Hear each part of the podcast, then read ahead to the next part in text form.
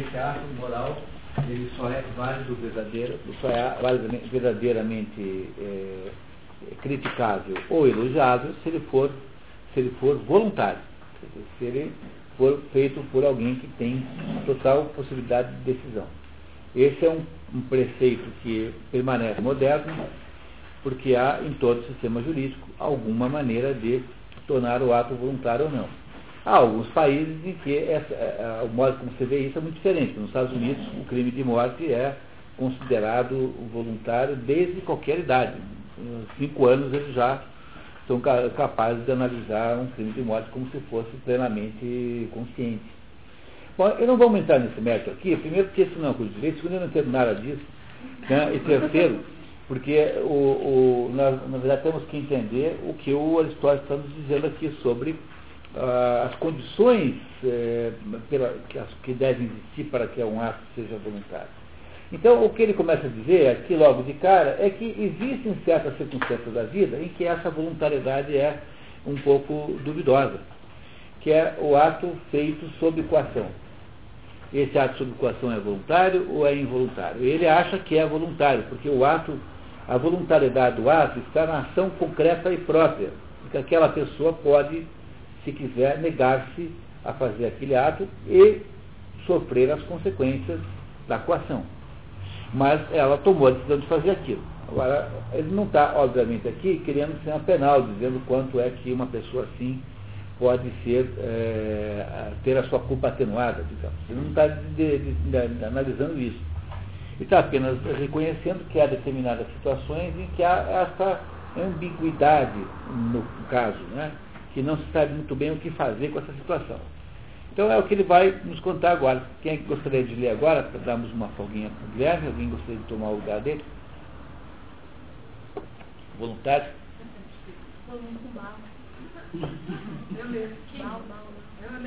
Então, Eliane, tá certo. Vamos, quando você quiser desistir, é só avisar. Que tipo de ações, então, devem ser classificadas no compulsório?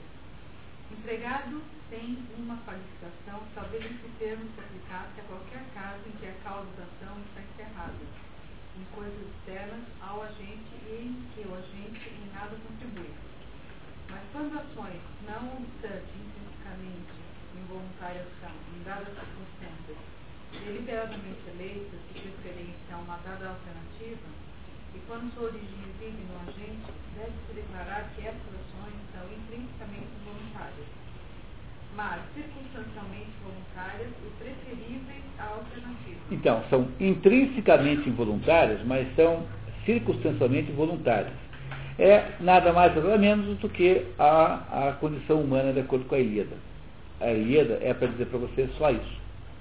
Que os deuses lá em cima do limbo é que fazem acontecer toda aquela confusão lá embaixo, começar pela própria festa a festa que deu origem a toda a história é a festa do casamento da Tétis com o, com o pai do Aquiles, é, que, que, que, é, que, é o, o, que, foi, que foi a tal da confusão que começou, que não foi convidada a discórdia, e aí a discórdia para se vingar daquele desaforo é que arma aquela confusão toda da, do concurso de beleza de Misses, que acaba gerando o prêmio do para o pares da mão da Helena. Então, a Ilíada está aí para nos dizer que tudo aquilo que aconteceu entre gregos e troianos foi armado do Olimpo, é, e, no entanto, as ações que gregos e troianos é, fizeram eram ações humanas. Então, é como se ele estivesse nos dizendo aqui, pessoal, que a maior parte das ações humanas são assim, de certo modo. Dizer, elas são, no fundo, ações voluntárias, devem ser, portanto, dignas de elogio ou de lástima, né, ou, de, ou de repúdio, mas elas, ao mesmo tempo, não são 100% controladas pelos seres humanos. Como se houvesse elementos de equação externa que sempre estivessem presentes. Esse é o conceito de condição humana para um grego, que é o que está na Ilíada. A Ilíada é isso. A Ilíada é essa ideia central que aquela obra de, traz.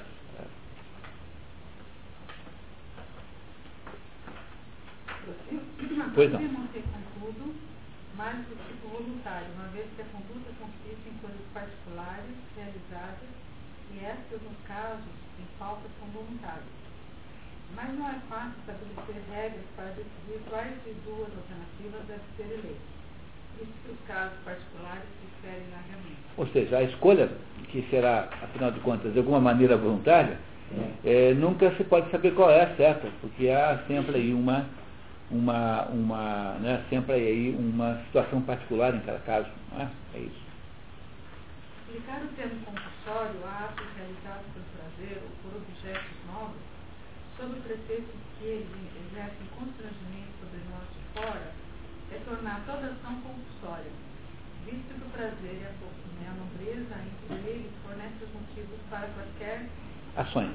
Quer dizer, dizer o seguinte, que você toma um copo toda noite porque alguma força, o, os espíritos, o Zé Pilintra que está te obrigando a fazer, é, é, é, basicamente jogar fora a, a, autonomia moral humana. Então, o, o fato de você tomar um, forte todo dia, mesmo que você tenha um vício, é um, um, ato derivado da sua vontade de. Você é que pediu a cerveja. Portanto, botar a culpa do seu forte na brama é uma injustiça muito grande. O sujeito que fuma há 40 anos, depois vai reclamar que a Souza Cruz é isso e aquilo. Ué, meu filho, você comprou cigarro, você foi lá e você tomou a decisão de fumar. Então você não pode é, é, tomar, ficar alcoólatra e colocar a culpa na Brahma, porque você é que toma a decisão de tomar cerveja, e não a Brahma. Entendeu? A responsabilidade do indivíduo. É, isso é uma coisa que, por exemplo, não se, não, se, não se reconhece no direito do trabalho. No direito do trabalho no Brasil é uma situação como se o fulano que é empregado fosse um débil mental completo, uma criança tutelada e que não tivesse nenhuma é, responsabilidade no contrato. É mais ou menos assim que se pressupõe, é uma inocência presumida do empregado, o que é uma, uma coisa que Aristóteles falou para não fazer há 2.500 anos. Entendeu? Não é para fazer isso, está aqui dado para não fazer isso. Porque o sujeito chega lá e diz assim, olha, nos últimos 30 anos eu não tive sábado e domingo. Trabalhei sábado e domingo 30 anos. Eu trabalhei todo dia cinco horas além do tempo de hora extra. Nunca me deram férias. Se você chegar nos Estados Unidos e juiz isso, ele manda te prender. Assim, você é no hospício, você é louco. Se você aceitou isso, você deve ser um tipo aí de pervertido masoquista que achou bacana fazer isso. Entendeu? Aqui no Brasil, o juiz aceita as alegações. Não é uma diferença imensa de perspectiva de vida que há entre essas duas coisas? Você não pode chegar para um juiz e alegar que você ficou cinco anos sem ter férias. Você não pode dizer que nunca te pagaram. Porque se você, eh, se você ah, descobriu que o seu patrão era, era desonesto, você tinha ter tido a iniciativa de ir embora. Como é que você não foi embora? Compreenderam o, o, o problema que está implícito numa coisa dessa aqui, que é o problema da responsabilidade, em última análise. Né? Continuando. Por outro lado, agir sob compulsão e contra a vontade é doloroso. Mas ações realizadas agradavelmente ou novamente são pensadas com prazer. E é absurdo eliminar as coisas externas em lugar de culpar a nós mesmos, por sermos presa fácil de suas atrações, ou tomar o crédito de nossas ações novas para nós mesmos, ao passo que responsabilizamos as sensações de prazer pelas ações vistas. Parece, portanto, que um ato compulsório quando sua origem é externa e a pessoa forçada nada contribui para ele. É, porque você não pode dizer assim, olha, esse ato aqui de heroísmo eu fiz porque eu quis mesmo. Agora, esse ato aqui de covardia eu fiz porque eu fui, me, né, eu fui tentado a fazer. Então você não pode ter os dois pesos das duas medidas. Então o que, que é uma, uma compulsão, no sentido que está dizendo aqui, ou seja, o que, é um constrangimento? É quando sobre esse ato você não tem nenhum poder de decisão. Os outros não são assim, são todos voluntários. Tá? Continuando. Um ato executado por ignorância é, em todos os casos, não voluntário, mas involuntário. É, Aristóteles distingue os dois conceitos. Ah, qualifica? É. Qualifica o ato realizado sem a presença da vontade e consciência do agente. qualifica o ato realizado na ignorância de suas circunstâncias e consequências totais, e portanto não, não determinado pela vontade no sentido pleno. Tá, então essa é uma, decisão, uma, é, uma, é uma diferença muito importante que eu vou explicar aqui para vocês, a gente já vai entender no esquema que foi preparado ali. Então, há, é muito diferente é, o ato, porque se um ato for feito por ignorância, não é voluntário. Então, por exemplo, eu é, é, resolvi atirar na guerra no inimigo, mas o inimigo não era, o errei o alvo. Né? Aquele fulano que eu matei é o fogo amigo, né? Matei o outro que era meu amigo. Não quis fazer isso, mas matei. Então, esse, esse ato foi, foi praticado porque eu agi na ignorância de quem era o meu verdadeiro inimigo. Não é isso? Ora, o outro é muito diferente disso de uma pessoa que não tem capacidade de discernir o certo e o errado. Portanto, um louco que não sabe se certo é, matar ou não é certo. Então, esse louco age por ignorância plena, por ignorância genérica. Enquanto o outro, que eh, ignorava apenas quem era o alvo certo, errou por ignorância específica. Entenderam isso? Dê uma olhadinha, por favor, nesse esquema que vocês receberam agora aqui comigo. Ah? Então, isso aqui é uma tentativa de resumir essa história para ficar bem claro na cabeça da gente aqui. Então, os, os, atos humanos, sob o seu ponto de vista moral, são os seguintes. Ó. Primeiro, atos voluntários. Apenas esses são louvados ou censurados. São esses que você pode dizer assim, ah, você agiu bem, ah, agiu mal. Né? Então, que tipos de atos voluntários são esses? Há os plenamente voluntários com toda a possibilidade de escolha, que seria o ato voluntário, digamos, perfeito, normal. No entanto, há um segundo tipo de ato voluntário que é misto, lembra? Que é o ato não voluntário, que é o ato coercitivo. O ato coercitivo, ele é circunstancialmente voluntário e, na essência, é, são, né, são circunstancialmente voluntários, na essência não voluntários. Então, estes atos aqui têm essa conotação mista, por isso é que eles dizem respeito aos dois, às duas categorias. Depois você tem um ato não voluntário que é feito por ignorância. Mas a ignorância pode ser ignorância genérica e pode ser a, a ignorância é, das circunstâncias particulares. Portanto, a ação na ignorância e não por ignorância. Esse tipo de ato, que é feito na, na ignorância das circunstâncias particulares, é que se chama, para Aristóteles, de ato involuntário. Então, a diferença desse não voluntário para involuntário é essa. Os atos involuntários merecem perdão, mas podem ser agravados por negligência ou responsabilidade. Quais são as possibilidades de, de ignorância que conduzem esses atos involuntários? São aquelas seis que estão lá embaixo. Primeiro, a ignorância do agente. Essa nunca dá certo, porque o, não cabe, né? Essa ignorância não dá certo, porque ninguém é, tem o direito de se enganar a respeito mesmo, né? Porque não funciona. Então essa não tem cabimento. Bom, o segundo é ter a ignorância sobre o ato que foi feito. Você contou não sabia que era segredo. Você ignorava a natureza do ato. Essa é um tipo de ignorância que é involuntária. Segundo, você inaugurava a coisa, você confundiu o amigo com o inimigo, você deu o tiro no sujeito errado. Terceiro, a ignorância do instrumento, você usou uma bala real em vez de uma bala de festim.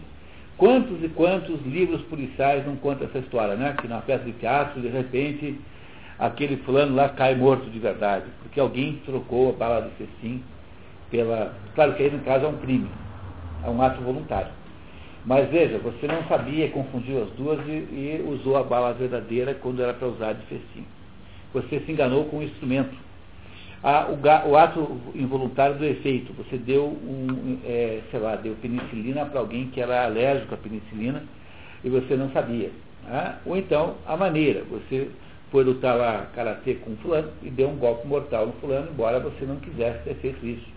Entenderam? Essas, essas aqui são as circunstâncias que criam a involuntariedade do ato. Qualquer um que tenha é, ocorrido em qualquer dessas cinco, né, porque a primeira não se aplica, né, cinco ignorâncias, cometeu um ato involuntário, involuntário, com um IN na frente. Esse ato involuntário merece perdão, mas ele pode ser, mesmo assim, é, criminalizado se você tiver feito uma negligência. Por exemplo, o sujeito. É, a ideia do crime culposo é que esse é o crime culposo. No linguajar de direito é esse tipo de crime. Ah, por exemplo, o sujeito matou alguém, atropelou alguém que estava bêbado. É, o ato de ter atropelado alguém foi involuntário, mas há uma negligência anterior, que é o fato do sujeito ter se embriagado sabendo que poderia ter feito isso. Entenderam? Que daí no caso há uma, uma, não há um atenuante, há uma, um agravamento do, do, do, da culpa. Por exemplo, o sujeito está é, bêbado e aí então matou alguém numa briga. Ele não queria de fato matar o fulano lá, foi um homem que se barrou na rua. Então ele, é, aqui, o, o, ato de matar foi seguramente um ato involuntário, mas o ato de o ato de, de ficar bêbado, armado, é um ato voluntário, portanto ele agrava a culpa. Entenderam o que está escrito aqui? Esse é todo o esquema que vocês estão lendo. Tá? É isso aqui. Que há atos voluntários, puros e simples, quando você tem plena consciência que está fazendo. Existem atos voluntários que são circunstancialmente involuntários, que são os atos eh, que são coagidos, né? são as, as situações em que há coação Existem atos não voluntários que são baseados na ignorância total, por exemplo, quando um louco está tomando decisões. E há, finalmente, atos involuntários, que são atos em que se ignora determinados aspectos, é, circunstâncias do que você está fazendo. Então você verá aí agora pelos exemplos de Aristóteles como vai ficar claro em seguida no texto. Tá? Então, continuamos. Então vamos lá. Um ato executado por ignorância todos os casos, não voluntário, mas involuntário, somente quando causa sofrimento e arrependimento ao agente. Uma vez que, de alguém que agiu por ignorância não sente qualquer arrependimento pelo que fez, não se pode realmente dizer se agiu voluntariamente, considerando-se que não estava ciente de sua ação. Ele, no entanto, também não pode não se pode dizer que tem agido involuntariamente, considerando-se que não. É, um louco que, que pratica um crime não se arrepende do crime que praticou, porque ele não sabe que matar é errado, né? um sujeito que é doido. Então ele, ele, ele teve um ato não voluntário.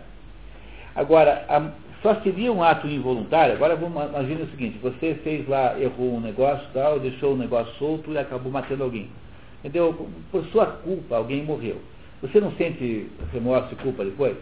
Então, sentir o remorso e a culpa é uma garantia de que o ato é involuntário e não é um ato não voluntário. Entenderam a diferença que, que Aristóteles estabelece?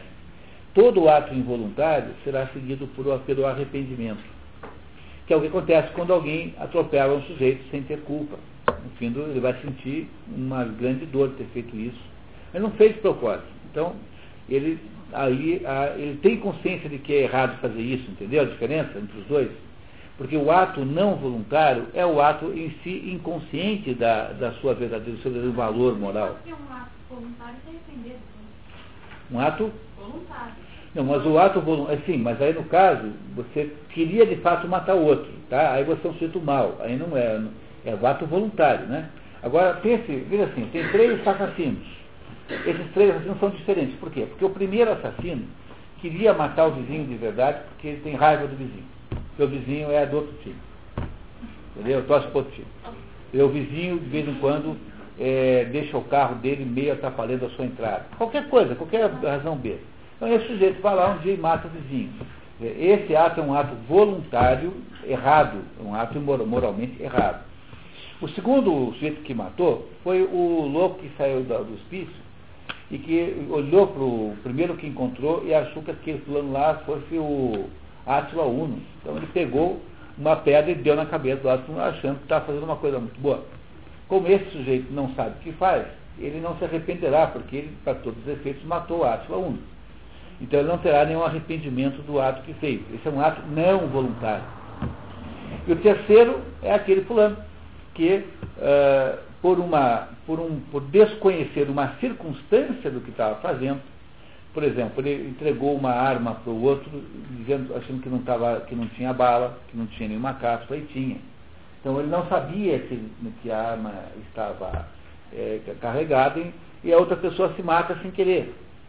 Esse terceiro é um ato involuntário. Entenderam? Porque a pessoa que entregou a arma morrerá é, de culpa. Entenderam que há diferença entre essas três maneiras de você matar alguém? Compreenderam? É isso que ele está dizendo aqui, porque ele está querendo estabelecer qual é a responsabilidade pelos atos. É uma, isso aqui é um tratado de direito, no fundo, né? Ele não tinha vontade, ele nem, ele nem resolveria.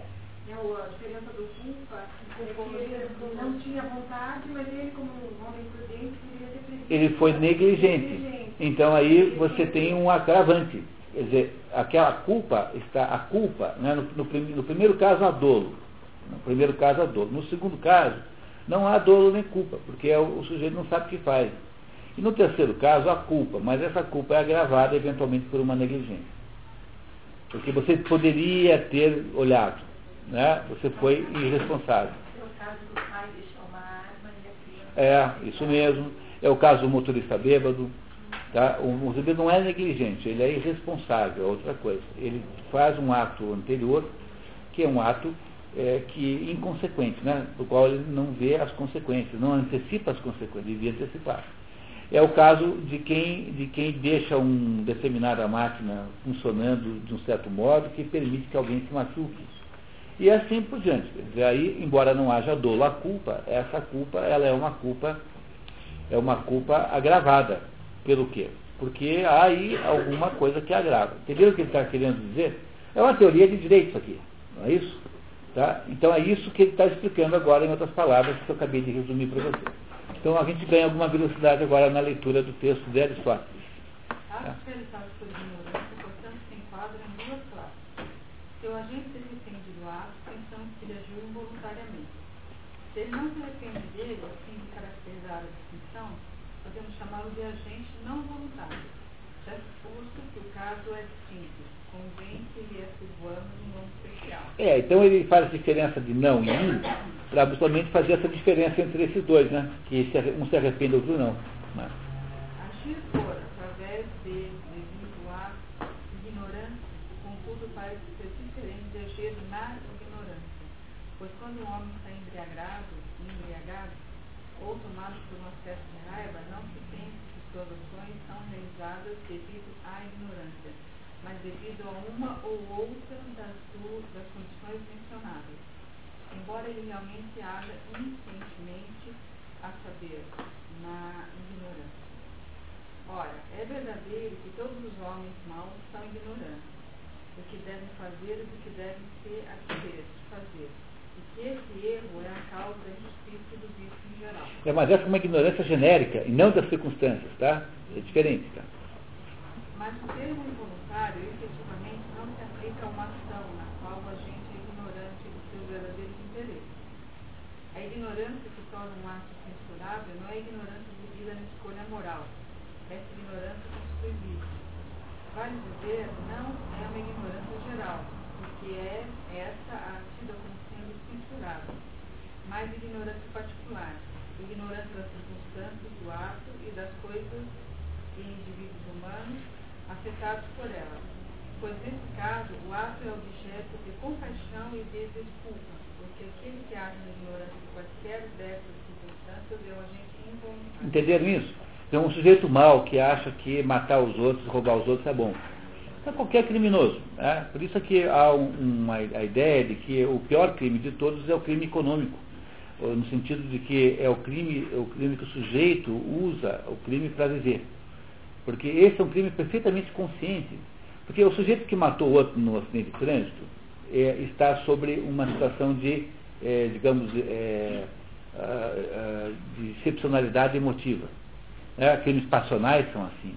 São coisas que podem acontecer com qualquer pessoa, né? qualquer um pode matar o outro, então, todo mundo já pensou na vida 30 vezes de matar alguém. É só sair de carro na rua. É claro, como você tem consciência moral, você depois desiste de fazer isso. Por que, que eu vou matar alguém por causa disso, por fechado? Não vai. Mas se você pensou, pensou. Né? Não é isso?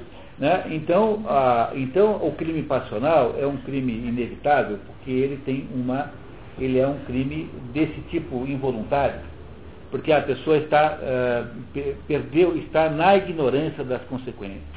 Agora, o crime eh, eh, econômico, que é aquele sujeito que organiza um sequestro, que escolhe a vítima, que faz o controle da vida daquela pessoa. Esse é o crime pior de todos. Porque esse crime é o crime do sujeito que tem uma, uh, uma dinâmica má na sua mente. Dizer, ele é um crime voluntário de vício. Quer dizer, ele está lá em cima e é mal, por isso mesmo. Compreenderam o que ele está dizendo dizer? Quer dizer, uma pessoa assim, que organiza um sequestro e que mata alguém, um refém, essa pessoa é muito, muito, muito pior do que uma pessoa que tenha feito uma, produzido uma morte involuntária, não queria produzir produziu. Então, essa é uma diferença fundamental que tem que ser levada em conta nisso. Compreenderam, né? Está tá, tá claro isso, né? Imagina. Alguém quer substituir ele?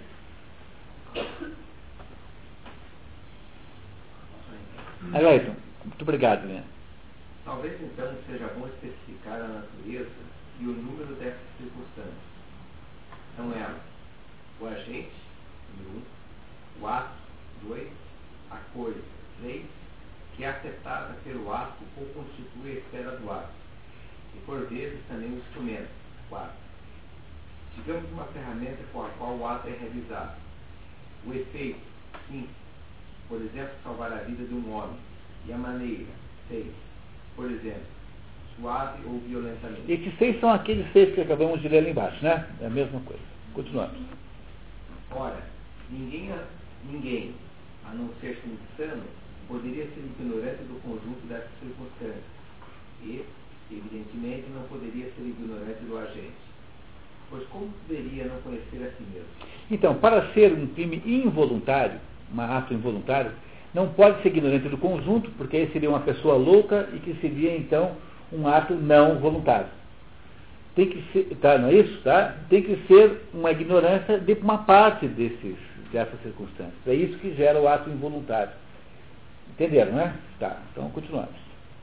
Mas um indivíduo pode ser ignorante do que está fazendo, dois, como por exemplo quando as pessoas dizem, escapou, enquanto eles estavam falando, ou eles não estavam cientes de que o assunto era segredo. Como Ésquilo, como Ésquilo disse, se referindo aos mistérios. Pode ver a nota. O célebre dramaturgo Éfilo foi acusado de ter desvelado os mistérios de Deméter numa de suas tragédias. Teria colocado o que aqui é produzido por Aristóteles na boca de um personagem. Provavelmente foi alegando tipo de ignorância na sua defesa que obteve a absolvição. Ele foi de fato processado por isso. Os mistérios de Deméter são os mistérios de Eleusis. Né? Deméter é, é a, a, deusa, é a Ceres. Né? Deméter para os romanos é a Ceres para os gregos. E o. Desculpe o contrário, né? E o, e o a Ceres é a, a deusa da, do trigo, né? da agricultura, né? de onde vem a palavra cereal, mas basicamente da, da, do trigo, mais qualquer outra coisa que é o cereal, digamos, mais nobre de todos é o trigo. Embora haja outros, né? Então, o, às vezes acontece isso. O René Guénon foi acusado no livro o Rei, o Rei do Mundo de contar segredos. É, tanto é que os professores hindus do René Guénon brigaram com ele, romperam com ele por causa desse livro. E, e o Esco também foi uh, acusado disso, de revelar os segredos de Eleusis, que eram segredos voltados para a agricultura, fazer as plantas crescerem. É, Eleusis é um lugar perto de Atenas, onde havia um templo para Deméter né, que era a deusa grega equivalente a Ceres latina. Então, nesse caso, há um tipo de ignorância involuntária, entenderam? Há um tipo de, portanto, de ato de involuntariedade nisso. Você não sabia que não era para contar. Então você, né, você vai lá e conta. Ou que pararam quando pretendiam somente mostrar como funcionava.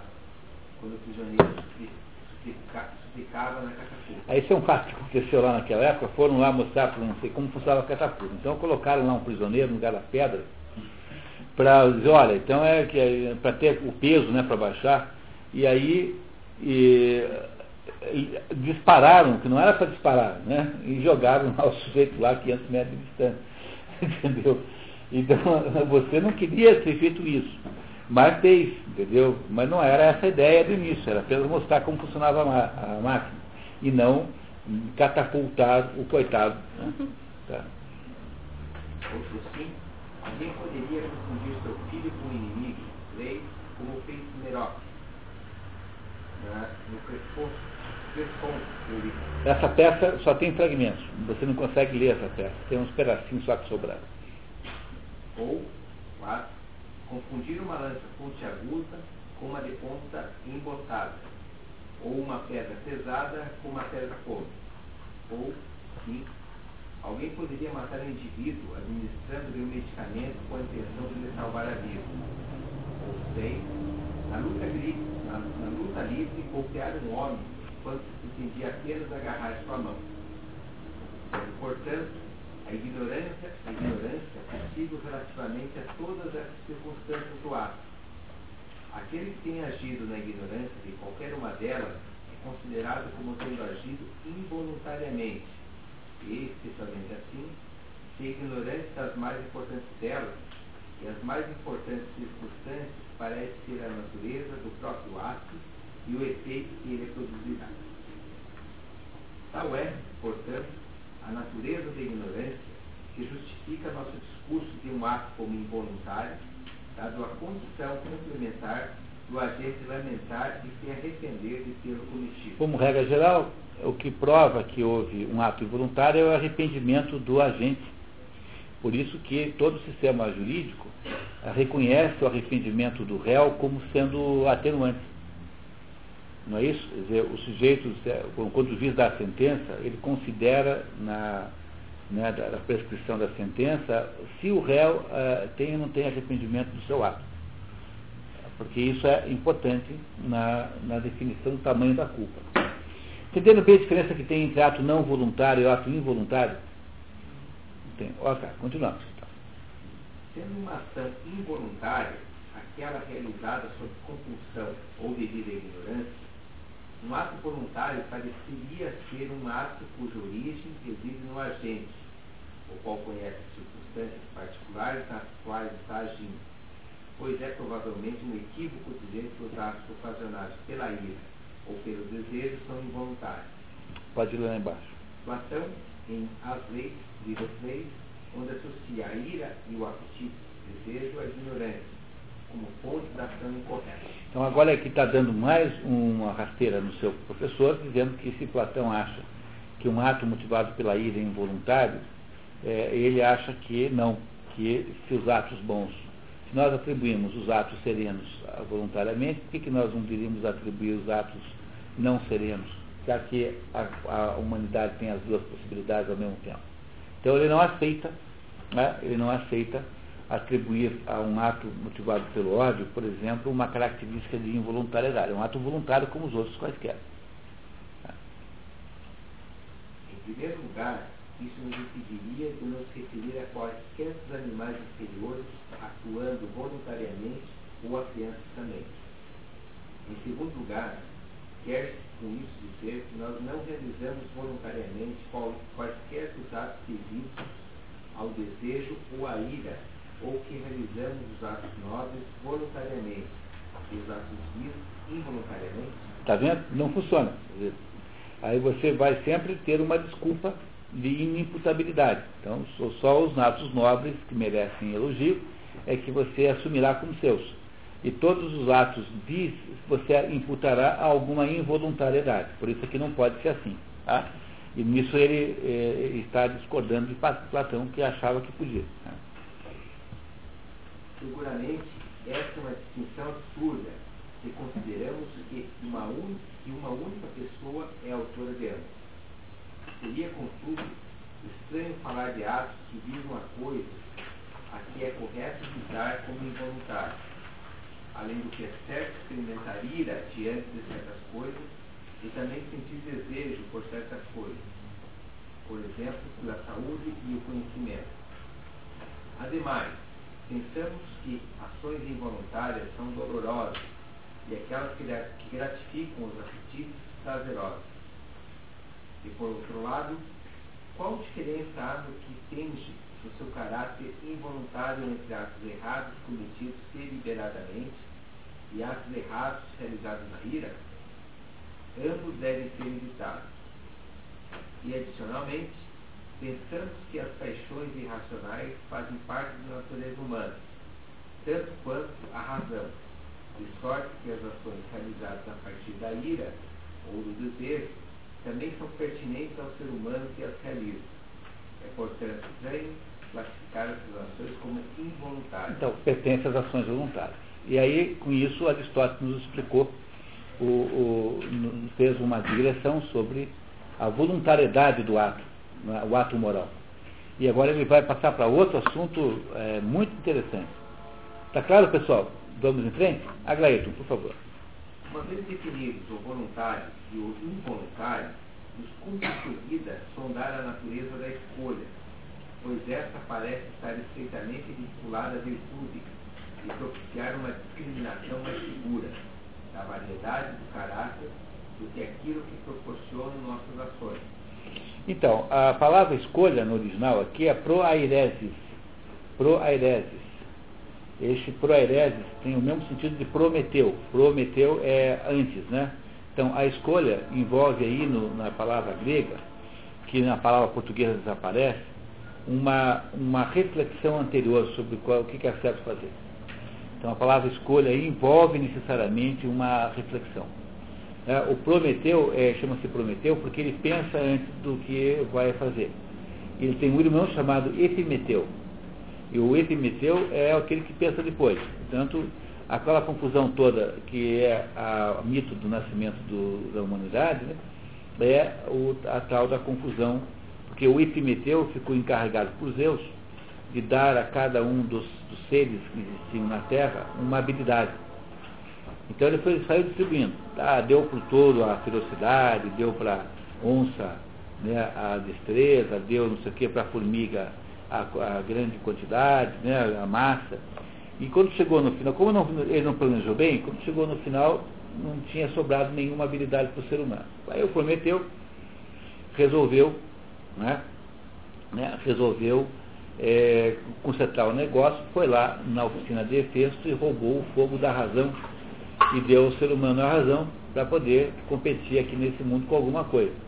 Quando Deus soube disso, ficou furioso, mandou amarrar o Prometeu lá no Cáucaso, lá numa pedra, e mandou para o bobalhão do Prometeu uma esposa chamada Pandora, que é a primeira mulher, que até então não havia mulher na Terra, só havia homem.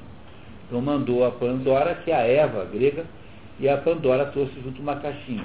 E essa caixinha, então, era uma caixinha onde tinha todos os males. Do seu ponto de vista grego, é a mulher quem trouxe todos os males para a humanidade, porque até então não havia isso. E a, a, a Pandora abre a caixinha e da caixinha sai todas as desgraças que não se consegue mais depois botar de volta. Aquela caixa de Pandora. Né? Entendeu? Essa história lá, essa história do mito grego está na teogonia, é, na teogonia está no programa de expedições. Não me lembro que altura do ano aí, mais ou menos, nós vamos ter lá a teogonia para tentar entender como é que os gregos eh, desenharam, né? Perto do Gênesis, tem o Gênesis, que é o desenho cristão, e a teogonia, que é o desenho mitológico grego. Está lá no programa de expedições. Mas o, esse, a ideia de escolha em grego, a palavra grega, tem essa ideia de pensar antes, quer dizer, refletir sobre o que é certo. Tá? Só para saber isso que é importante, tá? A escolha é manifestamente um ato voluntário. Mas essas duas expressões não são sinônimas. A última sendo mais lata. Mais ampla, né? Lata é mais ampla. Crianças e os animais inferiores são capazes de ação, de ação voluntária, mas não de escolha. Atos, atos repentinos também podem ser qualificados de voluntários, mas não pode se dizer que, não se pode, dizer que são realizados por escolha. Por quê? Porque eles não têm, por serem repentinos, não têm a condição de reflexão que a palavra grega traz e que a palavra escolha perdeu. Tá? Então, um ato feito por impulso não pode dizer que é uma escolha verdadeira. Tá? Assim identifique a escolha com o desejo, com, ou com a ira, ou com a vontade, ou com alguma forma de opinião esses pareceres, entretanto, parecem estar equivocados. Por que será que a escolha não tem nada a ver com essas coisas? Ele vai explicar muito bem agora. Tá? Os animais irracionais não exercem escolha, porém, de certo, experimentam desejo, bem como ira. Igualmente, o indivíduo humano detentor de autocontrole falho age em função de desejo, mas não em função de escolha. E ao contrário, um homem detentor de eficiente autocontrole age em função de escolha e não de desejo. Mas desejo e escolha não são a mesma coisa. Né? E, e, é muito interessante esse pedaço aqui, é, é absolutamente genial. Tá? Veja que, que, como é que ele vai nos ajudar a entender isso. Percebam. Por outro lado, o desejo pode se opor à escolha, mas não o desejo ao desejo. Pode ler a nota. Ou seja, é possível desejar fazer algo e optar, escolher por não o fazer. Mas é impossível experimentar dois desejos contraditórios de imediato e simultaneamente. Por exemplo, desejar ao mesmo tempo beber água e desejar não a beber. O desejo não pode ser contraditório ele próprio, mas eu posso contradizer, porque se eu posso contradizer, contradizer a, a, o desejo e a, e a escolha, significa que eles são categorias diferentes. Então eu tenho um desejo de comer um, um doce, mas como estou de regime, eu posso escolher não comer. Entenderam a diferença? É que a, a escolha refere-se a uma opção real, concreta, verdadeira, aqui e agora, enquanto que o desejo refere-se a uma, uma, uma orientação futura, uma espécie de sonho, uma espécie de desejo mesmo. É isso que é, que é diferente, quer ver? Olha só que interessante. Ademais, o desejo se relaciona com o prazeroso e com o doloroso, enquanto a escolha com nenhum dos dois. Menos ainda se identifica a escolha com a ira. Atos realizados a partir da ira parecem bem longe de serem realizados segundo uma escolha deliberada. Muito pelo contrário, são atos impulsivos, onde não houve nenhuma escolha. E a escolha não é certamente uma vontade, embora pareça intimamente aparentada. A escolha não pode ter por objeto impossibilidade. Se um homem dissesse que escolheu algo impossível, seria dado como um insano. Mas é possível que aspiremos, tenhamos vontade de, a coisas impossíveis. Por exemplo, a imortalidade. Você pode desejar a imortalidade, mas você não pode escolher a imortalidade, porque a imortalidade não é um cardápio de um restaurante que você pode dizer, eu quero esse. Entendeu? Você, você pode desejar a imortalidade, mas a escolha não. Porque a escolha é sempre concreta, real e concreta.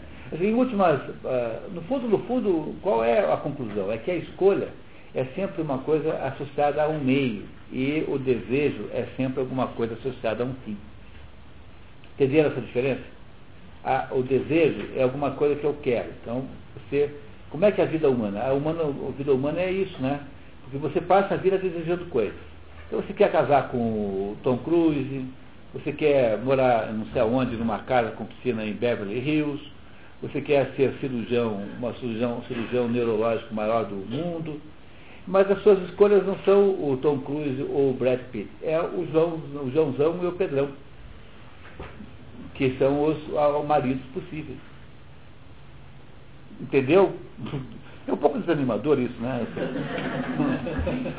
né? Um pouco desanimador isso, mas é, essa é a diferença da escolha e desejo, porque o desejo ele não precisa estar referenciado à realidade. É, aquilo que eu digo certo, né? Há uma, há, às vezes é preciso é, sacrificar a metafísica do, do desejado no altar da geometria do possível. Essa é a diferença entre o desejo e a escolha. Porque o desejo é uma espécie de sonho. E a, e a escolha não é. A escolha é uma coisa concreta e real, verdadeira, possível. Né? Vamos ver, ele vai continuar nos ensinando. Também, também podemos aspirar aquilo que não pode ser assegurado graças à nossa própria ação. Por exemplo, se um ator ou um atleta em particular vença uma competição. É, o que todo mundo quer que seu time seja campeão. Mas isso não depende da nossa própria decisão. Nós não podemos escolher a vitória desse daquele time, porque a vitória desse daquele time é, está alheia à minha vontade. Então ela é apenas um desejo e não uma escolha. Né? Muito bem. É, você pode tentar manipular, mas mesmo assim, né? Entretanto, ninguém, ninguém escolhe o que não depende de si, mas somente o que pensa poder ter, ser atingido por suas próprias ações. Acrescente que a vontade, inspiração, diz assim de preferência meios, ao passo que a escolha visa ao que contribui para a consecução do fim. Por exemplo, aspiramos a ter saúde, mas escolhemos coisas que nos tornem saudáveis nos tornem saudáveis. Aspiramos a ser felizes, e esta é a expressão que empregamos nesse sentido. Mas não seria apropriado dizer que escolhemos ser felizes, visto que, genericamente falando, a escolha parece dizer respeito a coisas que se dentro de nosso próprio controle. E é por isso que o Victor Frankl diz que felicidade é um efeito colateral, que felicidade é o resultado das suas escolhas. A escolha não é alguma, felicidade não é alguma coisa que você deve almejar como dizer, ela é, é, você não, é alguma coisa que você pode desejar, mas ela não é uma escolha. Eu escolhi ser feliz. Tá? Isso não é, não é possível fazer. Você será feliz se, as suas escolhas reais, concretas e possíveis forem capazes de produzir esse efeito. Essa é toda a ideia da filosofia, da, da, filosofia, da metodologia psicológica de Viktor Frankl. É ajudar o sujeito a fazer a escolha certa. Porque a felicidade deverá decorrência disso. Então, a, felicidade, a, o, o, o, a, não é isso, a, o objetivo final, dizer, o, o, o, desejo que você, no fundo, está exercendo aí, é alguma coisa que orienta a vida, mas a vida é feita de concretudes reais, de escolhas verdadeiras e concretas que vão uma atrás da outra. Não é isso? Tá? É o que Aristóteles está nos contando aqui. Tá? pouco pode escolha ser opinião. Parece que qualquer coisa pode ser matéria de opinião. Formamos opinião sobre o que é eterno, o impossível, tanto quanto sobre o que está no âmbito de nosso poder. Ademais, distinguimos a opinião por, ser, por sua verdade ou falsidade. Não por ser boa ou má, ao passo que a escolha é distinguida, ao contrário, por ser boa ou má. É, portanto, provável que ninguém realmente identifique a escolha como a opinião em geral você pode escolher alguma coisa completamente diferente do que a opinião geral diga. Mas tampouco é idêntica a alguma opinião particular, pois é, pois é nossa escolha do bem ou do mal que determina nosso caráter, e não nossa opinião acerca do bem e do mal. Então, você tem um bom caráter na medida que você toma ações de bom caráter. Não porque você tem uma opinião sobre o bom e o mal serem o, o, o, como é que devia ser o bom caráter. Então, a escolha, que é o ato moral real, concreto, é ele que faz é, o seu próprio caráter, não as suas opiniões. Novamente aqui estamos no, no, no reinado, né, do reino da realidade concreta e objetiva. E a opinião não, a opinião é um mundo né, difuso, né? a gente não sabe se acredita nela ou não. E escolhemos tomar ou evitar alguma coisa boa ou má, mas opinamos sobre o que, é, o que uma coisa é ou para quem é proveitosa, ou como é assim. Não formamos exatamente, não formamos exatamente uma opinião quanto a tomar ou evitar uma coisa. E a escolha é louvada por estar relacionada ao objeto certo, e não por estar corretamente relacionada a ele. É, isso aqui está, desculpa, essa tradução aqui está medonha e incompreensível. Eu fui pesquisar nos outros livros, né? Então eu, eu vou fazer uma mudança na tradução para ficar legível, esse pedacinho. Então vamos lá, mudem aí, por favor. É a escolha, e a escolha é mais louvada, mais louvada, por estar relacionada ao objeto certo, em vez de não ponha do que, por estar corretamente relacionada com ele. A escolha é mais louvada por estar relacionada ao objeto certo do que por estar corretamente relacionada com ele. Quer dizer, a escolha, é, estando, ela é, estando na direção certa, está bom. Tá? Enquanto que a opinião deveria ser igual à verdade. Entenderam a diferença? E só é compreensível se a gente muda a tradução. A, a escolha mais louvada por estar na direção do objeto certo do que a opinião. Tá? Enquanto opinião, pode continuar agora. Enquanto opinião, por estar verdadeiramente relacionada ao seu objeto. Então, a opinião é assim, né? do, do que é feita a Lua. Se eu digo que a, que a lua é feita de queijo, eu estou completamente errado. A minha opinião sobre o modo como a lua é feita é errada. Entendeu? Então a, a opinião de, de, é, é, verdadeira na medida em que ela é veraz, né? em que ela corresponde aos fatos. Mas a escolha não, a escolha não precisa ser veraz, ela precisa estar ligada com o que é certo.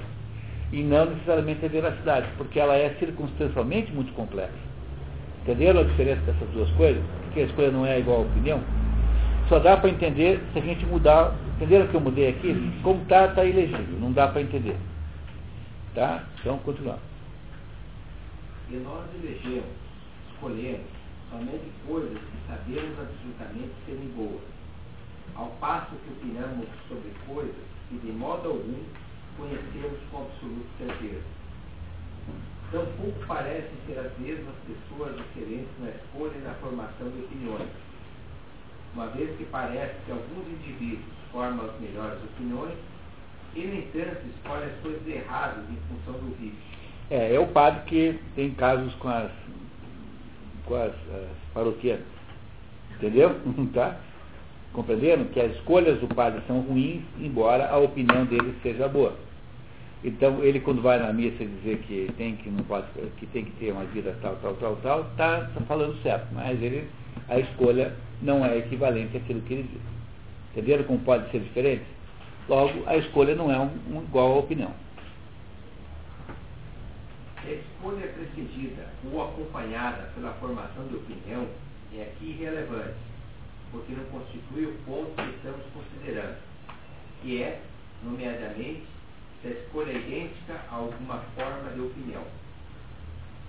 O que então, o que gênero de coisa e o que caracteriza a escolha, já que, nem, já que não é ela nenhuma das coisas acima, acima mencionadas, é evidente que ela pertence ao gênero da ação voluntária, mas nem todo ato voluntário é escolhido. Talvez, possamos, talvez a possamos definir como ação voluntária precedida por deliberação, posto que a escolha envolve, envolve o raciocínio e certo processo mental. De fato, a prévia deliberação parece sugerida pelo próprio termo. Pode ler embaixo. Ou seja, proeresis. Proeresis e proeriton significa, significa primordial especificamente prévia escolha ou desígnio premeditado. É, o prometeu, né? Eu tinha explicado para vocês isso, né? Porque, veja, uma, um ato voluntário pode ser um ato, assim, de impulso. Então, eu, eu pego e pulo quando vejo um, uma cobra, sei lá, tá? É isso? Mas esse não é um ato uma, que envolveu uma escolha. Ele foi um ato meio, assim, né, imposto pelo, pelo, pelo impulso. Então, para poder ser é, um ato voluntário, a escolha poder pertencer ao ato voluntário também tem que ser meditada antes. Então há uma deliberação que antecede a escolha, que é o próximo é, assunto que ele vai nos ensinar. O qual denota alguma coisa escolhida antes de outras coisas. Que é o Prometeu, que pensa antes de fazer, e, diferentemente do Epimeteu, que é o sujeito que vai fazendo sem pensar. Né? Não é isso? Tá? Então, continuamos. Alguém quer render o Agaíto?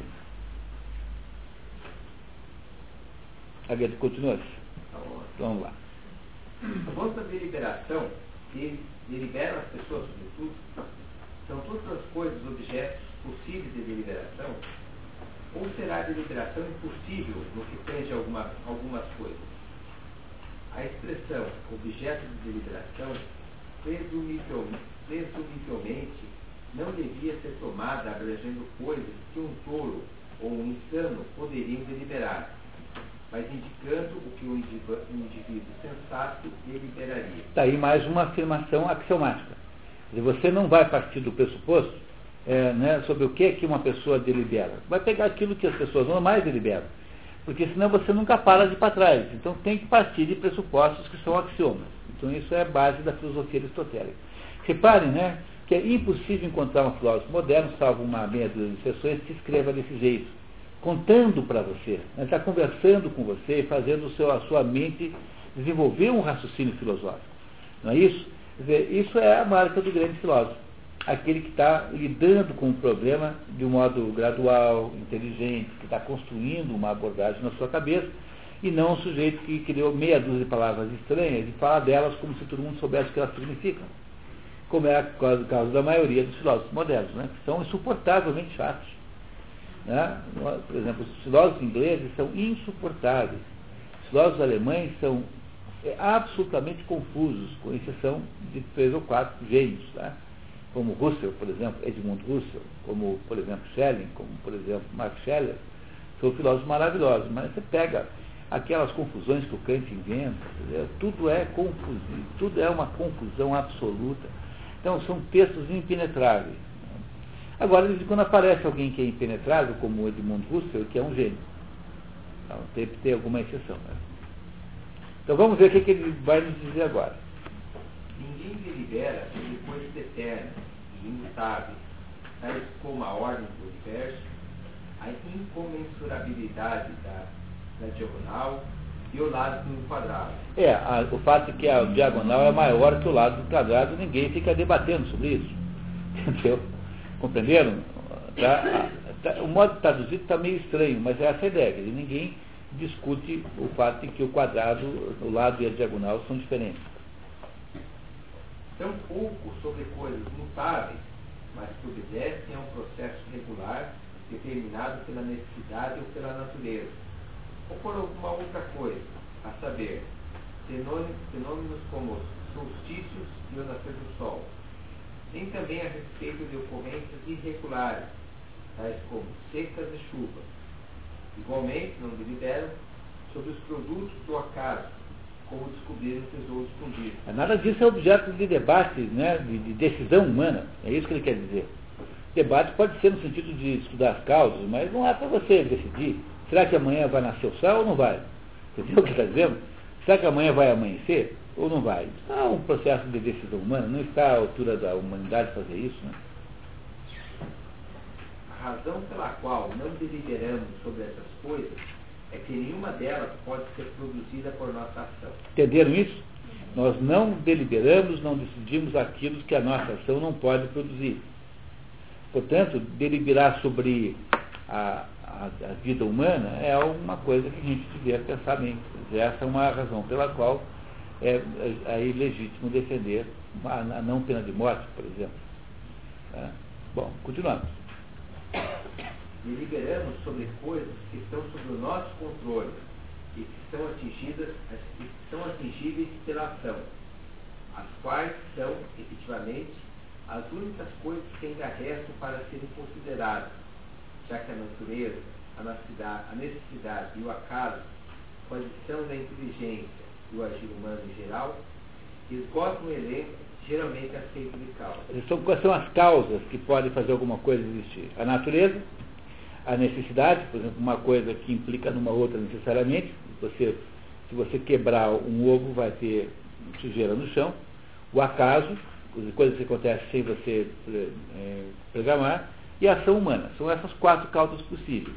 Veja que Aristóteles não está, é, não está falando aqui de Deus, né? porque ele pressupõe é, que Deus seja alguma coisa que é, que é, que é pressuposto do sistema. Deus é pressuposto, ele não discute Deus. Deus é obrigatório. Não é possível não existir Deus.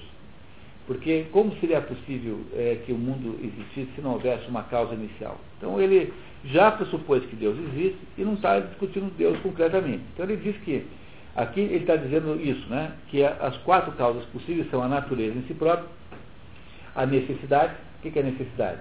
É quando uma coisa obrigatoriamente produz outra né, implica noutra, não tem jeito. Então uma coisa é consequência natural de outra. O acaso, que é quando acontece sem que a gente saiba por quê. E por último, a ação humana organizada. Então alguém que construiu essa casa queria fazer uma casa aqui. São essas as quatro causas. Então o ser humano só tem acesso à deliberação sobre as coisas que ele pode mudar, ou seja, ações que são suscetíveis de serem terem causas humanas, que não são todas. Com a adição da inteligência, o acaso não com a adição, com adição da inteligência, quer dizer, além do acaso, da necessidade da natureza, adiciona-se a inteligência ao giro humano, que é a quarta causa. Tá? Mas não, delibera, mas não deliberamos, tampouco, sobre os assuntos humanos, a não admitir exceções. Por exemplo, nenhum lacedemônio, Lacedemônio, lacedemônio que são os espartanos. Delibera sobre a melhor forma de governo para a Sítia. Qualquer conjunto particular de homens delibera a respeito das coisas realizáveis por suas próprias ações. Quer dizer, o fato de que nós temos acesso a deliberar sobre coisas humanas não quer dizer que essa potência de deliberação seja universal. Porque você não manda na casa do vizinho. Então, você delibera apenas na sua casa sobre de que modo que é que se frita os ovos. Se é de um jeito, com cabeça para baixo, de cima para lado. Então, o modo como fritar ovo só você decide na sua casa só. O vizinho terá outra ideia sobre isso. Não é isso? Tá? Entenderam? Quer dizer, mesmo assim, mesmo que nós só possamos deliberar sobre coisas eh, às quais eh, temos acesso como agentes, mesmo assim essa, esse poder de deliberação é limitado. Ademais, não há espaço para deliberação sobre matérias plenamente definidas e completamente formuladas como ciência, é o caso da ortografia, uma vez que não alimentamos, alimentamos dúvidas quanto a como uma palavra deva, deva ser soletrada. É, dizer, você não tem direito de deliberar se o, a letra A escreve como escreve hoje, ou se vai escrever com um rabinho para cada lado. Isso já está convencionado que é assim. Tá? Pronto. Deliberamos sobre coisas nas quais a nossa ação opera, mas não produz sempre os mesmos resultados, o que constitui exemplo das questões da medicina e dos negócios. E deliberamos sobre a navegação mais do que sobre o treinamento do atleta, uma vez que foi menos cabalmente reduzida a uma ciência, e de maneira análoga no que toca a outras atividades. Quer dizer que quando, como já há uma forma de treinar um atleta, para os gregos, né? Enquanto a navegação é um assunto mais complexo, menos conhecido e menos normatizado, a, a, o método de treinamento de atletas é muito mais é, sistematizado. Então, quanto mais sistematizado é, menos você delibera, porque mais é natural que você faça conforme está determinado. Então, aqueles assuntos que não são tão sistematizados quanto a navegação podem sofrer maior especulação, portanto, podem ser é, de, decididos com mais amplitude e deliberamos mais a respeito das artes do que a respeito da ciência, porque temos mais incerteza acerca dela. Porque a, a ciência, aqui no sentido, por favor, entenda, né, que não é ciência do sentido moderno. Né? Por exemplo, um, uma, uma, é, o sujeito que há, há muito mais complexidade é, de decisões na poesia, por exemplo, do que na arte do marceneiro, que vai fazer essa mesa aqui. Entendeu? É essa a diferença. Então, quanto mais aberto for, maior é o potencial de deliberação. Quanto mais fechado for, menor. Quer dizer, nós não deliberamos de modo igual sobre todas as coisas. É uma gradação de poder de deliberação.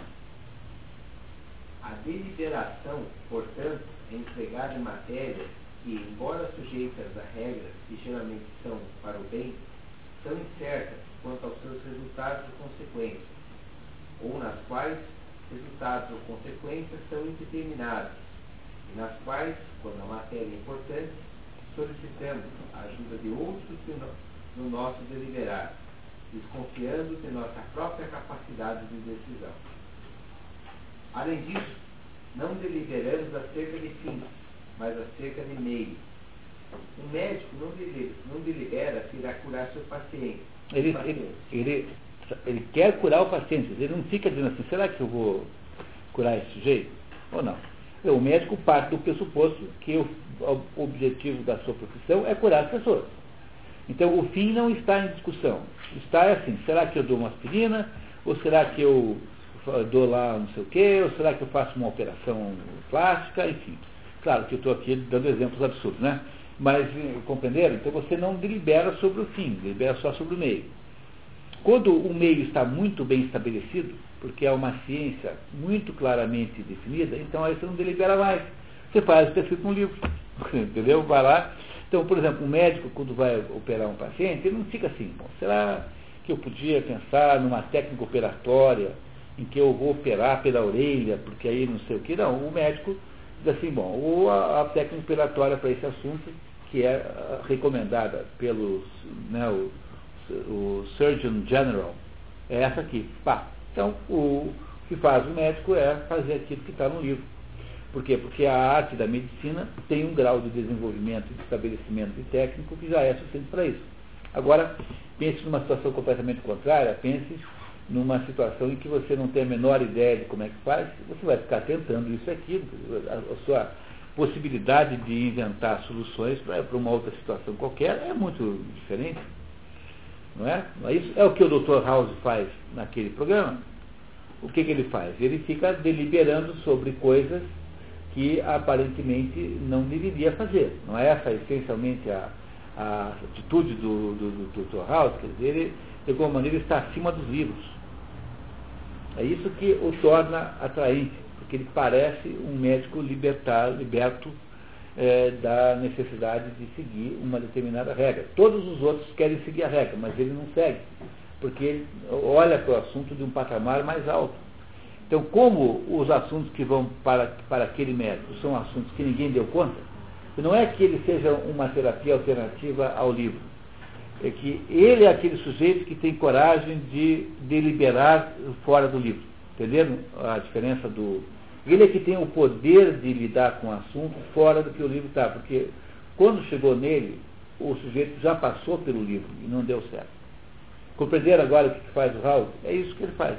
Né? A deliberação, portanto, é empregada em matérias que, embora sujeitas a regras que geralmente são para o bem. Já, já lemos. Além disso, não deliberamos acerca de fins, Não, pode continuar. Mas acerca de meios. Um médico, um médico não delibera se irá curar seu paciente, ou um orador se irá convencer seus ouvintes, ou um chefe de Estado se irá assegurar um, um bom governo. Como tampouco irá qualquer pessoa discutir a respeito do fim de sua profissão ou vocação. Essas pessoas tomam algum fim por certo e consideram como e por quais meios esse fim pode ser atingido. Entendeu? O que as pessoas deliberam é nos meios, não no fim. Se descobrirem que há vários meios para, para atingi-lo, passarão a considerar qual deles permitirá que o fim seja atingido da maneira mais fácil e melhor. Se houver apenas um meio pelo qual o fim pode ser alcançado, indagarão como o fim poderá ser alcançado, alcançado por esse meio e por qual meio esse meio pode ele próprio ser atingido, até que alcance o primeiro elo do encadeamento das causas, o qual é o último na ordem da descoberta, pois a pessoa que se libera parece indagar e analisar da forma que foi escrita como se estivesse analisando uma figura geométrica. Aristóteles se refere ao método analítico. Ele mesmo inventou, que é o método, o método filosófico dele que está no órgão, né, que, é o, que é o outro livro. Com efeito, parece que ainda que nem toda investigação seja deliberação, como não é, não é a investigação matemática. Toda deliberação é investigação. E a derradeira etapa da análise parece ser a primeira etapa da execução do projeto projeto, ou seja, a busca específica de cada um. Quer dizer, na medida em que você estudou o problema, agora você já pode escolher. A deliberação antecede, ante, uh, uh, antecede a decisão, a escolha. É, falando em direito, de direito, né, as, as, atividades, né, as atividades do médico e do advogado sempre são atividades primeiras. Elas né, não, não, não almejam o fim, o resultado. Pode exigir do médico, né, ele busca a cura, mas esse resultado não pode ser esperado. Não, é assim, ele é desejado, mas ele não pode ser garantido. É muito diferente. Né? Então, no caso do, do direito, é um pouco diferente, porque no caso do direito você tem uma espécie de embate entre dois, do, dois pontos de vista. Mas no caso médico não é assim. O médico tem como conflito com a doença, com aquele fenômeno patológico que não é exatamente a mesma coisa, porque a doença, de certo modo, ela é passiva. É, porque ela existe e ela irá ter o desenvolvimento que lhe for possível por natureza.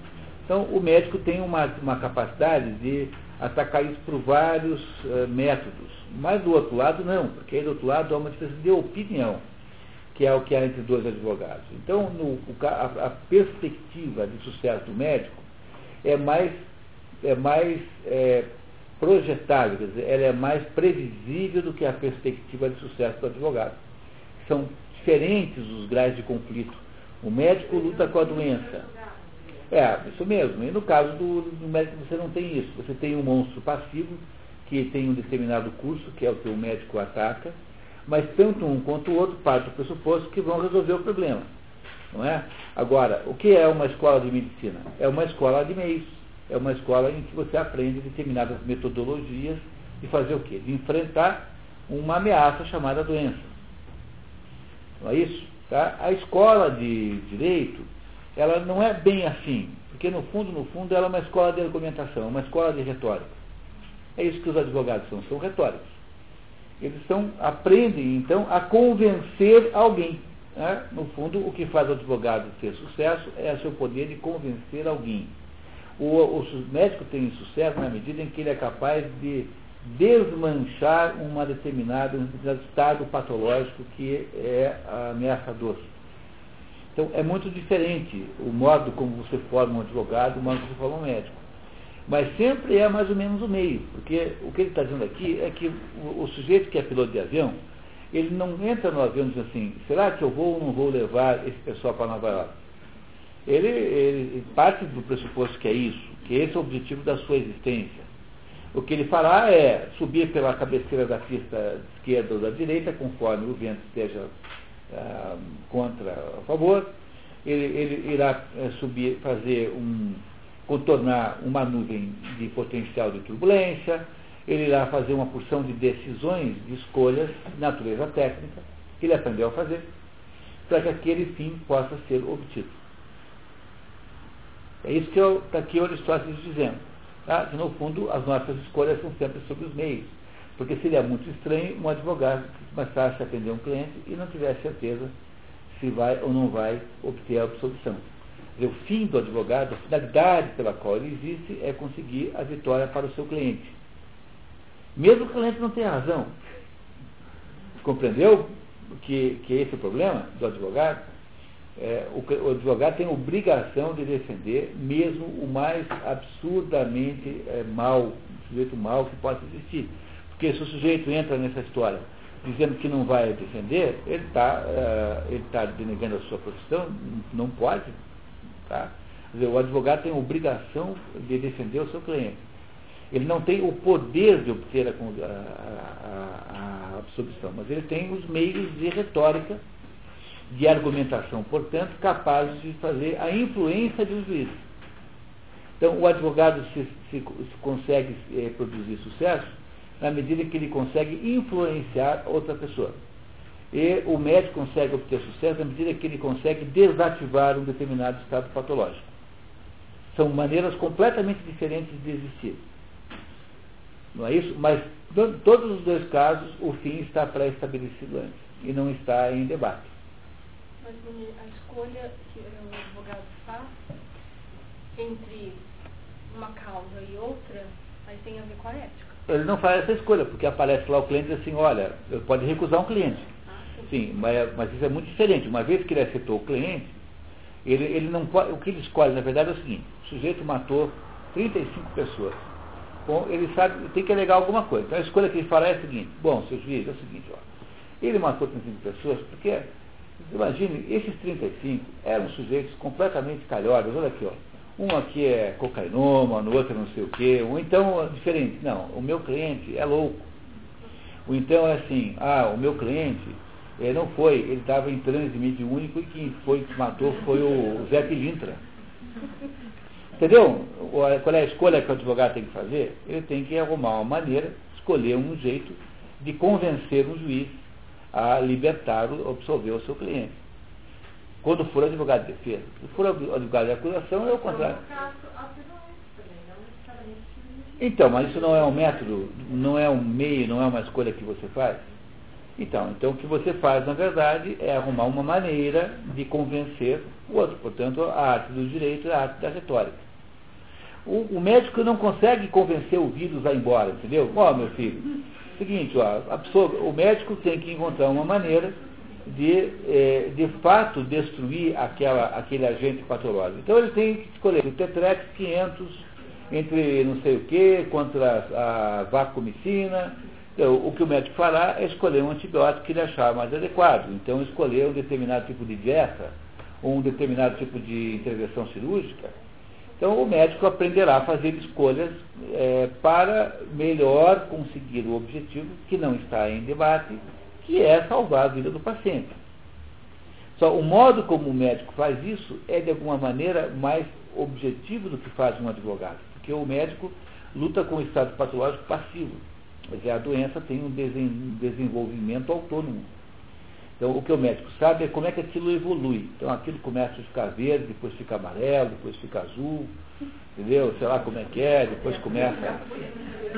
Sabe Deus? Então, o médico tem uma perspectiva da, da doença. Então, ele irá produzir intervenções tá, num contexto de uma previsibilidade, digamos, patológica. E o advogado não, porque o advogado não sabe o que a outra parte vai argumentar.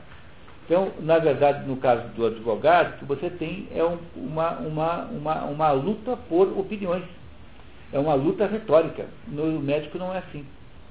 Embora tenha no direito também alguma técnica jurídica, que é uma técnica de argumentação, mas essa técnica jurídica não tem a mesma uh, valor relativo que tem a técnica em, operatória, por exemplo. Que a técnica operatória é uma técnica que, que é a, a medicina se resume à técnica de intervenção. E enquanto o direito não se resume à técnica eh, argumentativa, no sentido formal da palavra. Agora, cirurgias plásticas hoje são obrigações de resultado. O médico mas todo, toda intervenção médica tem que ter resultado. Não, não, assim, mas não, não se busca o meio, ele não pode justificar que ele uh, buscou o meio e o resultado onde era almejado, ele tem que ser realizado. Mas, mas assim, todas as doenças, muito mais que no cirurgia plástica, quando o sujeito vai lá e, e tem lá um câncer, é igualzinho, dizer, ele vai lá para se, se salvar. Dizer, o fato de que pode não ficar bom o resultado da cirurgia plástica, esse, esse, essa possibilidade ela é natural, quer dizer, ela é um, um, uma possibilidade natural de não dar certo. Como também há, é claro que conforme a doença, há uma maior ou menor probabilidade de sucesso. Mas isso não depende da argumentação do vizinho, entendeu? Do, do, do, do outro oponente, depende da natureza da doença que você está lidando. Então, se você é cancerologista, você terá mais cadáveres nas suas mãos do que um sujeito que tira, que arruma a unha encravada, né? Se for o contrário, deve ser muito grave, não é isso? Porque a complexidade das situações patológicas é muito diferente. Agora, no caso do direito, você tem uma, de certo modo, uma certa imprevisibilidade de resultado. Embora tenha uma gradação de, de possibilidade de sucesso, porque alguns casos são muito óbvios, sempre haverá algum argumento possível do outro lado que seja desconcertante. Não é? Quer dizer, a, a, o direito depende muito mais da arte de impressionar os outros, depende muito mais da capacidade retórica. Você convenceu o juiz que o fulano olha, não, não, pode ter sido ele, porque naquele momento que, seu, que seu crime ele estava matando um outro sujeito, não sei aonde. Entendeu? Entendeu? Qualquer coisa assim. Né? Agora, o médico não tem essas mesmas circunstâncias, mas tanto nos dois casos estão ambos procurados, procurando apenas os meios. Os meios é que eles decidem, escolhem. É isso que a história está nos contando. Vamos até o finalzinho desse item ali, então? Assim, se o médico, o orador, o chefe de Estado, etc., se defrontarem com uma impossibilidade, abandonarão o projeto, por exemplo, se exigir dinheiro e o dinheiro não puder ser obtido. Mas, se por outro lado, revelar-se como algo possível, eles começarão a agir. Por possível, quero dizer capaz de ser executado por nossa ação, o que incluiria, num certo sentido, coisas que fazemos através da ação de nossos amigos, visto que o princípio da ação deles reside em nós. No exercício de uma arte, a questão do momento é saber quais ferramentas usar e num outro, num outro, num outro como usá-las. Similarmente, em outras esferas, temos que considerar por vezes que meios empregar, e outras vezes como exatamente determinados meios devem ser empregados. Parece, portanto, como tem, tem sido afirmado, que o ser humano é o princípio fundamento de suas ações. Origem, origem, tá? Isso.